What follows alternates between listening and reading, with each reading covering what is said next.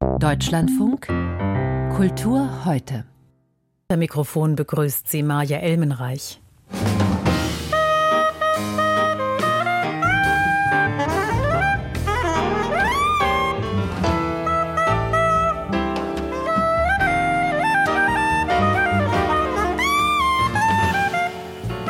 Ein Freigeist und ein Virtuose, ein Künstler mit Worten, Tönen, auch mit Stift und Papier und eine Ikone für die weltweite Jazzgemeinde. Wayne Shorter, Saxophonist und Komponist. Im Jazz geht ja meist beides Hand in Hand. Wayne Shorter ist im Alter von 89 Jahren gestorben. Er war praktizierender Buddhist, glaubte im Leben wie in der Kunst nicht an Anfang oder Ende. Und während er für seine unkonventionelle Art von seinem Publikum und seinen Kolleginnen und Kollegen geliebt wurde, hat er sich mit seinen Überraschungsmomenten im Partyleben so manch einen Korb eingehandelt. Denn statt zu fragen, willst du mit mir tanzen, ist Wayne Shorter philosophisch geworden. Instead of asking a lady to dance, can you, would you like to dance with me? I would say, uh, which came first, something or nothing? Here comes Mr. Weird. Move away. Tja, was war zuerst da? Irgendwas oder nichts? Unüblich für eine Plauderei am Rande der Tanzfläche. Die Folge eine Abfuhr und die Bestätigung seines Spitznamen Mr. Weird. Der Jazzjournalist Carsten Mützelfeld erinnert an den großen Wayne Shorter.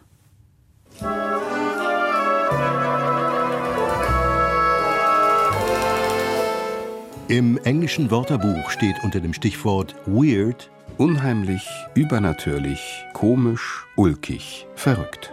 Wayne Shorter, ein seltsamer, hellwacher Träumer mit der entwaffnenden Fantasie eines Kindes. Sein Spitzname war zugleich sein Psychogramm Mr. Weird.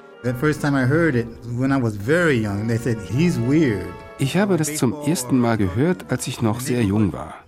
Er ist weird. Als ich mit 15, 16 meine erste Klarinette bekam, habe ich Mr. Weir draufgemalt und mein Bruder auf seinen Saxophonkoffer Doc Strange. Doc Strange. Für Miles Davis und Herbie Hancock offenbarte sich früh The Man Behind, der Mensch hinter der Musik.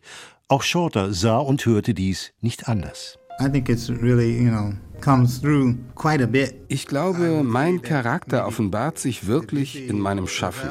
Im Gegensatz zu Komponisten, bei denen die Musik einem Umhang gleichkommt und die Person nicht in die künstlerischen Kleider passt. And the person doesn't fit the clothes of the music, you know.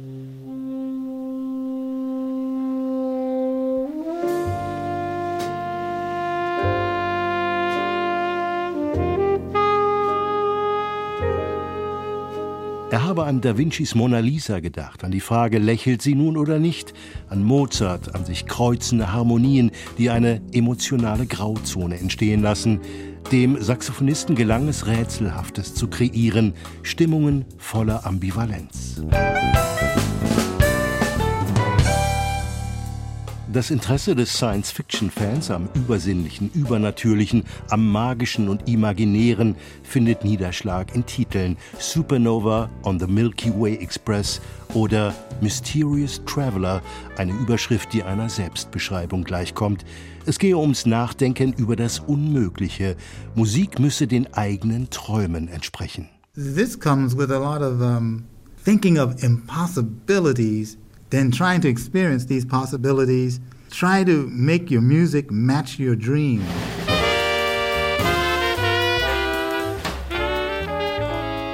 Von 1959 bis 1964 gehört Shorter zu den Jazz Messengers des Schlagzeugers Art Blakey, bei dem er schnell zum Hauptkomponisten aufsteigt.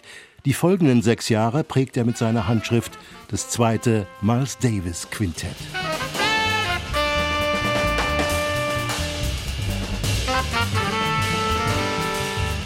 Adventurous Discovery. Für mich bedeutet das Wort Jazz Abenteuer, Innovation, Wandel, nicht in Kategorien zu denken. I exchanged the word jazz for no category again.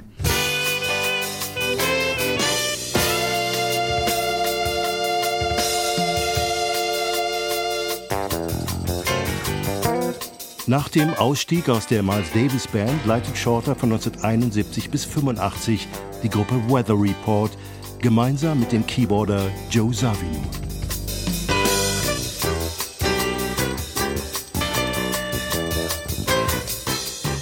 In den 90er Jahren präsentiert sich Shorter mit eigenen Bands, die das elektronische Erbe von Weather Report weiter pflegen. Das sollte sich alsbald ändern. Anfang des Jahrtausends entsteht ein rein akustisches Quartett. Mit ihm hat Shorter sein Ideal erreicht, nur noch Stichwortgeber zu sein. Oder, wie er es formulierte, weniger Bandleader, denn Regisseur.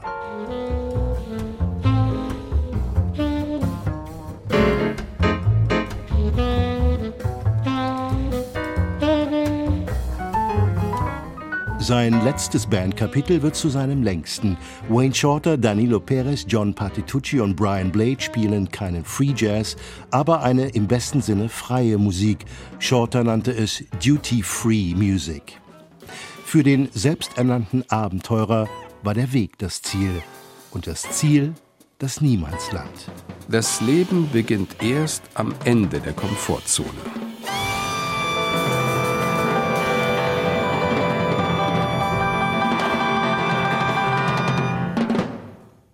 Carsten Mützelfeld erinnerte an Wayne Shorter. Der legendäre Saxophonist ist im Alter von 89 Jahren gestorben. Apropos Ende der Komfortzone. Dieser Freitag ist mal wieder ein Friday for Future, ein weltweiter Aktionstag, an dem Aktivistinnen und Aktivisten auf die Folgen der Klimakrise hinweisen und ihre Forderung an die Politik wiederholen, das Menschenmögliche zu machen. Auch wenn wir in unseren Breiten derzeit noch nicht wieder unter der Hitze leiden, die gegenwärtige Trockenheit bereitet Expertinnen und Experten Sorgen. Mensch und Natur machen Dürre, hohe Temperaturen und reißende Fluten zu schaffen, aber auch der Kultur. Zum Beispiel historischen Städten, klassischen Gärten, Museen und Archiven. Bei einer Diskussion in der Landesvertretung von Baden-Württemberg in Berlin trafen gestern Abend Politik und Wissenschaft zusammen, um zu diskutieren, was getan werden muss. Wladimir Balzer war für uns dabei. Man könnte denken, wenn ein Umweltthema in der Landesvertretung Baden-Württemberg aufgerufen wird, dann wäre das ein Heimspiel mit einem grünen Ministerpräsidenten. Aber dem ist nicht so. Er hatte die grüne Kunstministerin Petra Olschowski vorgeschickt und sie musste sich einiges anhören. Nicht alles, was an der Politik kritisiert wurde, ging auf ihr Konto, aber der Unmut in der Kultur- und Wissenschaftsszene in Sachen Klimakrise ist offensichtlich groß. Viel zu wenig werde getan, viel zu wenig zwischen den einzelnen politischen Ebenen vernetzt. Das beträfe Kulturgutschutz in der Klimakrise genauso wie die Klimabilanzen der Einrichtungen selbst. Beides sei noch immer ein Randthema in der Politik. Landesministerin Olschowski versprach, davon vieles mitzunehmen, aber spielte den Ball auch zurück. Es gab schon bis vor kurzem auch noch Zeiten, wo manchmal, wenn Kolleginnen und Kollegen von Museen zu uns kommen und sagen, sie stellen sich die und die Ausstellung vor, dafür brauchen sie so und so viel Geld, weil man gesagt hat, oh, kann man nicht mal gucken, müsste es wirklich alles anreisen und müssen wir wirklich schon wieder eine neue Szenografie machen und können wir nicht mal gucken, ob wir was verwenden können, dann war das eigentlich absolut unsachgemäß und schwierig, überhaupt so einen Satz in den Mund zu nehmen. Daran hat sich was geändert. Womit Petra Olschowski auch die jüngere Generation von Museumsmachern meinte, die deutlich mehr auf Klima Klimaschutz bei Kulturprojekten achten würden. Die ebenso grüne Kulturstaatsministerin Claudia Roth sprach ein grundlegendes Problem an. Dieses Spannungsverhältnis, das immer wieder entsteht, wenn Klima- und Umweltschutz zusammengedacht werden mit Kulturerbeschutz, das müssen wir aushalten. Sie lobte bei der Gelegenheit gleich ihr eigenes Haus, das ein Referat für Kultur und Nachhaltigkeit eingerichtet hat, das Modellvorhaben zum Kulturgutschutz fördern soll. Außerdem sprach sie sich für mehr Vernetzung und verlässlichere Zahlen aus. Das alles aber reicht längst nicht aus, wie viele an dem Abend kritisierten, denn es gehe um viel mehr als nur den Schutz von Kulturgütern gegen die Klimakrise, wie Kunsthistorikerin Konstanze Fuhrmann betonte. Es geht auch um den unwiederbringlichen Verlust von traditionellen Lebensweisen und von, von lokalem Wissen. Es geht um überlieferte Kultur. Doch um Grundlagen für den Schutz von Kulturgut zu schaffen, braucht es Forschung und Vernetzung. Und da gibt Deutschland ein schlechtes Bild ab, wie Johanna Leisner von der Fraunhofer Gesellschaft meint. Nicht die EU, die macht hier sehr viel auf dem Gebiet der Forschung, aber es sind die Mitgliedstaaten. Und allen voran, muss ich leider sagen, ist es die Bundesrepublik Deutschland, das reichste Land der EU, das es sich hier leistet, seit 1997 kein nationales Forschungsprogramm zum Erhalt des Kulturerbes mehr zu haben. Oder wie Stefan Simon es formulierte, bei den Berliner staatlichen Museen für den Schutz für Kulturgut zuständig. Allein auf sich gestellt werden die Kultureinrichtungen Deutschlands keinen Erfolg haben. Reden Sie mit der Forschung, forderten er und Johanna Leisner die Politik auf. Schaffen Sie mehr Jobs im Bereich Kulturgutschutz. Helfen Sie bei entsprechenden Studiengängen und Stipendien. Die nächste forschenden Generation will, wie es hieß, aber ihr würden die Wege verbaut. Aber auch, es brauche mehr Abstimmung zwischen Ministerien und Institutionen. Klima- und Kulturpolitik müssten zwingend zusammengedacht werden. Und manchmal müssten, und damit schließt sich der Kreis zu den Klimabilanzen des Kulturbetriebs selbst, auch Tabus gebrochen werden. Stefan Simon, selbst bei den staatlichen Museen, hält den ambitionierten Bau des Berliner Museums der Moderne für falsch, weil zu schädlich fürs Klima. Ich kann mir einfach nicht vorstellen, wieso wir gerade heute das klimafeindlichste Museum unserer Geschichte bauen müssen. Ich kann es mir nicht vorstellen. Ein Problem sind natürlich die langen Vorbereitungs- und Laufzeiten, die sich nicht an dem Momentum der Klimakrise ausrichten. Der Ideenwettbewerb war 2015, der Baubeginn war 2021, die Fertigstellung 2026. Dabei wäre nach meiner Überzeugung das beste Museum, was man heute in Deutschland bauen kann, das Museum, das man nicht baut. Kluge Worte. Gestern Abend gesprochen in der Landesvertretung Baden-Württemberg in Berlin. Politik und Kultur diskutierten über die Auswirkungen der Klimakrise. Diskussionen zwischen Zivilgesellschaft und Politik in Israel haben ausgewogene und im Ton gemäßigte Gespräche zurzeit Seltenheitswert.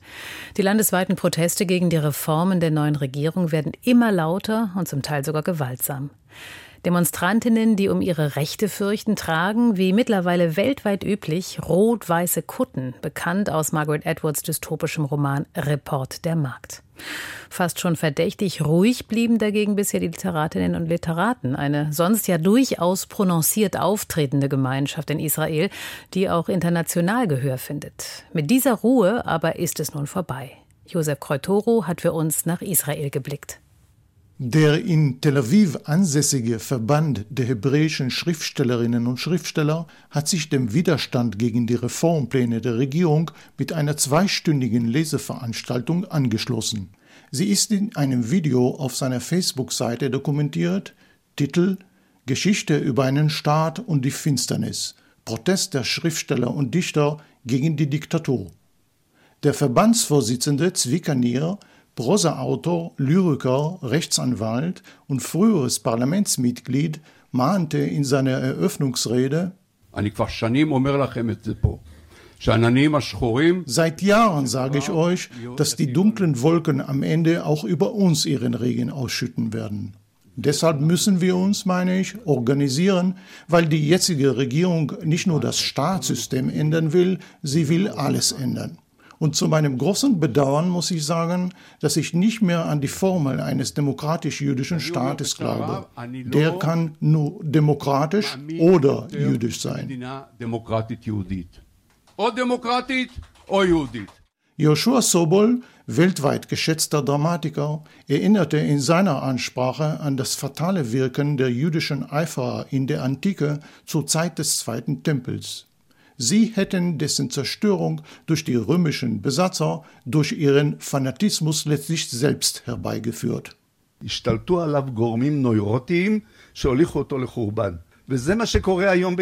Neurotische Kräfte rissen die Kontrolle über das jüdische Volk an sich und trieben es in den Untergang. Und das geschieht auch heute in Israel. Das neurotische Lager bemächtigt sich des Staates, allerdings nur dank einer geringen Mehrheit. Deshalb stehen die Aussichten gut, es zu entmachten. Man muss es in aller Deutlichkeit sagen. Wir kämpfen um die Existenz unseres Staates und Volkes. Die Zeit ist gekommen für eine Gegenrebellion gegen diesen Umsturz, der sich gegen unsere Existenz richtet. Der Regierung geht es nicht um Reformen, es ist ein Aufstand gegen den Fortbestand dieses Staates. זה מרד נגד המשך הקיום של המדינה הזאת. Den Ausschlag für das Aufbegehren der Literaten gab die beunruhigende Ankündigung des Bildungsministers Joachim Kisch von der Regierungspartei Likud, in eigener Regie die Leitung der israelischen Nationalbibliothek neu besetzen zu wollen. Das wäre ein klarer Verstoß gegen das bestehende Prozedere, das an der Wahl der Bibliotheksdirektion bewusst mehrere Bereiche der israelischen Gesellschaft beteiligt. Gegen das Vorhaben des Ministers haben knapp 300 Autorinnen und Autoren, darunter auch prominente Schriftsteller wie David Grossmann und Chaim Beer, mit einer Petition protestiert. Sie warnen darin nicht nur eindringlich vor einer politischen Einmischung in die Belange dieser Kulturinstitution. Auch drohen sie damit, der Nationalbibliothek nicht mehr die gesetzlich vorgeschriebenen Pflichtexemplare ihrer Bücher zu liefern. Privatarchive und Nachlässe würden sie dem Haus auch nicht mehr vermachen. Vor den Folgen eines politischen Eingriffs warnte der Romanautor und Mitunterzeichner Chaim Be'er im israelischen Rundfunk mit deutlichen Worten. Es ist ein erster Ausdruck, ja eine erste Umsetzung der Gewalt, mit der auch sonst die gesetzlichen Änderungen durchgeboxt werden. Im Klartext Kontrolle über die Bücher zu erlangen. Bald werden sie entscheiden, was aus der Bibliothek entfernt und auch was nicht aufgenommen wird. Bücher von Arabern, von Linken. Sie werden eine Säuberung durchführen, eine ethnische Säuberung der Bücher. All diese Dinge kennen wir doch. Erschreckende Befürchtungen, die der Schriftsteller Chaim Beerda äußert. Josef Koitoro über Sorgen, Proteste und Petitionen in Israels Literaturszene. Satte Wiesen, saubere Seen, geschwungene Landschaften. Das Klischee will weiterhin, dass die blau-weiße Idylle Bayerns der Inbegriff von Heimat ist. Für viele, aber nicht für alle. Die Protagonistinnen im neuen Theaterstück Bavaria zum Beispiel, sie haben die Nase voll von Bayern und sehnen sich stattdessen nach Paraguay, träumen von einem Leben dort in Naturverbundenheit und ohne staatlich verordnete Impfungen. Diese Sehnsuchtsgeschichte, für die es ja durchaus historische Vorbilder gibt, die hat der chilenische Autor und Regisseur Guillermo Calderón erdacht. Und zwar für sein Debüt in München im Marstall. Ernste Inhalte in humorvoller Verpackung, das ist so etwas wie sein Markenzeichen. Christoph Leibold hat die Uraufführung von Bavaria, also die Geschichte eines bewegten Frauenchores, für uns gesehen. Oh, wie schön ist Paraguay. Ich will eigentlich nur eine Sache wirklich sagen, und das ist folgendes. Keine Atombombe wird jemals dort landen. Keine Druckwelle wird so weit reichen. Da drüben, da ist Hoffnung. Warum können wir nicht da wieder bei Null anfangen? Im Probenraum dieser zum Querdenkertum neigenden Chorgemeinschaft mit unübersehbar sektiererischem Gruppenzwang herrscht schwerster Esoterikalarm. Als hätten die Damen einen Eine-Welt-Laden leer geshoppt, ist die Bühne ausstaffiert mit Salzsteinlampen und anderem Wohlfühlnippes. Überall liegen Kissen herum, deren Ethnomuster mit den bunten Kleidern der Frauen korrespondieren. Ein Klavier dient als Sammelpunkt für gemeinsamen Gesang. Volkslieder werden angestimmt, bayerisches, aber auch südamerikanisches Liedgut. Singen ist für diesen Chor so etwas wie praktizierte Inbrunst. Entsprechend innig intoniert das sechsköpfige Ensemble die Lieder. Ironische Brechung stellt sich gleichwohl durch die Rahmung ein, durch den ergriffenen Ernst, mit dem Guillermo Calderón die Figuren des Stücks zu Werke gehen lässt, der von außen betrachtet natürlich lächerlich wirkt. Sommer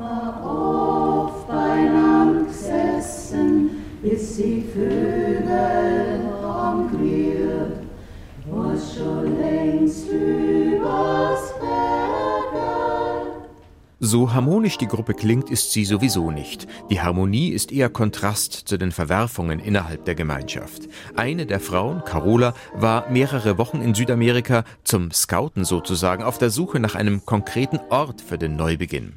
Während ihrer Abwesenheit regten sich bei einigen anderen Zweifel am Projekt Auswanderung. Und als hätte Carola es geahnt, hat sie Franka mitgebracht von der Reise. Eine deutschstämmige Paraguayerin, die schwärmen soll von der Ferne. Der Plan geht nicht auf. Im Gegenteil, der Ton der Diskussion wird zunehmend unversöhnlich. Gut beobachtet, wie Calderon zeigt, wie Achtsamkeit da schnell in Aggression umschlägt, wo vor allem egoistische Motive dahinter stecken. Calderons Figuren gehören zu der nicht selten anzutreffenden Sorte Mensch, die einen behutsamen Umgang mit sich selbst einfordert und ihre Ansprüche dabei anderen gegenüber reichlich rücksichtslos geltend zu machen versteht. Ihr seid Geworden, die lieber mit der Welt untergehen und dabei noch singen und jede Hoffnung auf eine neue Welt und eine neue Schönheit aufgegeben haben. Ganz normal, dass man Zweifel hat. Aber wir sind ja nicht normal. Ich bin normal. In die gereizte Diskussion mischt Guillermo Calderon im Laufe des Abends eine historische Debatte. Die Handlung nimmt ein paar überraschende Wendungen, vor allem durch Franca, die deutschstämmige Paraguayerin, die sich dann als Chilenin entpuppen wird und zuletzt noch eine andere Identität enthüllt. Mit diesen Plot-Twists kommen verschiedene verstörende Wolten der kolonialen Vergangenheit Vergangenheit ins Spiel. Die Geschichte deutscher Immigration nach Südamerika wird somit zur Blaupause für den Aufbruch des Frauenchors, von dem Calderon erzählt. So wie schon frühere deutsche Auswanderer Land an sich nahmen, von dem sie die einheimische Bevölkerung rücksichtslos vertrieben, reklamieren auch die Frauen in Bavaria zur Verwirklichung ihrer Träume vom Neubeginn mit großer Selbstverständlichkeit ein Stückchen Südamerika für sich. Frei nach dem sehr bayerischen Motto Wer zahlt, schafft an. Der kolonialgeschichtliche Kontext hebt den Abend erfreulicherweise über das hinaus, als was er anfangs erscheint, nämlich als amüsante, aber etwas läppische Satire über einen esoterischen Zirkel auswanderungswilliger Damen. Die historische Folie nämlich macht deutlich die Geisteshaltung sichtbar, die dahinter liegt. Eine vor allem in der westlichen Welt vorherrschende Tendenz, sich auf Kosten anderer Kulturen zu verwirklichen. Nennen wir es ruhig postkoloniales Denken. Christoph Leibold berichtete aus München von Bavaria, dem neuen Stück von Guillermo Calderon, uraufgeführt im Marstall. In den Kulturmeldungen mit Enne Seidel geht es jetzt um angebliche Dokumente aus der NS-Zeit, die aber sehr wahrscheinlich gefälscht sind. Ja, diese Dokumente, die hat das Militärhistorische Museum der Bundeswehr in Dresden vor einigen Jahren gekauft. Es sind Schriftstücke, die im Zusammenhang mit dem sogenannten Stauffenberg-Attentat auf Adolf Hitler am 20. Juli 1944 stehen. Unter den Dokumenten sind auch angebliche Briefe von Stauffenberg höchstpersönlich. Schon länger steht der Verdacht im Raum, dass es sich bei diesen Schriftstücken um Fälschungen handeln könnte und dieser Verdacht hat sich jetzt nochmal erhärtet, denn es gibt nun einen Tatverdächtigen. Bei einer Durchsuchung in Neubrandenburg in Mecklenburg-Vorpommern haben Ermittler Beweismaterial sichergestellt, zum Beispiel Schreibmaschinen, Tinte, Stempelfarbe und altes Papier. Das teilten Polizei und Staatsanwaltschaft heute in Dresden mit. Der Tatverdächtige soll in den Jahren 2015 und 2016 insgesamt über 20 gefälschte Dokumente an das Militärhistorische Museum verkauft haben, und zwar für knapp 15.000 Euro. Auch im Fall des Juwelenraubs auf der Kunstmesse TEFAF im vergangenen Jahr hat die Polizei mittlerweile mehrere Tatverdächtige ermittelt. Die Spuren führten in die Balkanländer und dort zu einer Bande, die auf Schmuckdiebstähle spezialisiert sei, so die niederländische Polizei. Die Täter hatten im Juni auf der Kunstmesse im niederländischen Maastricht eine Glasvitrine eingeschlagen und Juwelen wohl im Wert von mehreren Millionen Euro gestohlen. Eines der geraubten Schmuckstücke konnte laut Polizei mittlerweile sichergestellt werden. Man sei zuversichtlich, dass der Fall aufgeklärt und die Täter gefasst werden können, sagt der Chefermittler. Und zum Schluss noch diese Personalie. Alexander Pereira ist von seinem Posten als Intendant der Oper in Florenz zurückgetreten. Offiziell erfolgte der Rücktritt aus persönlichen Gründen. Es wird aber gemutmaßt, dass Pereira damit womöglich einer Suspendierung zuvorkommen wollte. Die Staatsanwaltschaft in Florenz ermittelt seit längerem gegen den Österreicher. Pereira wird unter anderem vorgeworfen, unverhältnismäßig hohe Spesenkosten abgerechnet zu haben. Die Rede ist etwa von teuren Hotels, Restaurantbesuchen und auch von einem Helikopterflug. Pereira weist die Vorwürfe zurück. Er sagt, die Ausgaben seien wichtig gewesen, um neue Sponsoren zu gewinnen. Alexander Pereira stand seit etwa drei Jahren an der Spitze der Florentiner Oper. Vorher war er unter anderem Intendant der Mailänder Scala und der Salzburger Festspiele. Soweit die Kulturmeldungen mit Enne Seidel. Vielen Dank dafür. Morgen um 17.30 Uhr gibt es die nächste Ausgabe unserer Sendung. Bis dahin finden Sie Kultur heute in der DLF Audiothek zum Nachhören oder auch zum Weiterempfehlen. Aber erst einmal ein Blick auf die Information am Abend. Der Bundeskanzler zu Gast im Weißen Haus in Washington. Näheres zu dem Besuch gleich ab 18.10 Uhr hier im Deutschlandfunk. Soweit Kultur heute mit Marja Elmenreicher Mikrofon.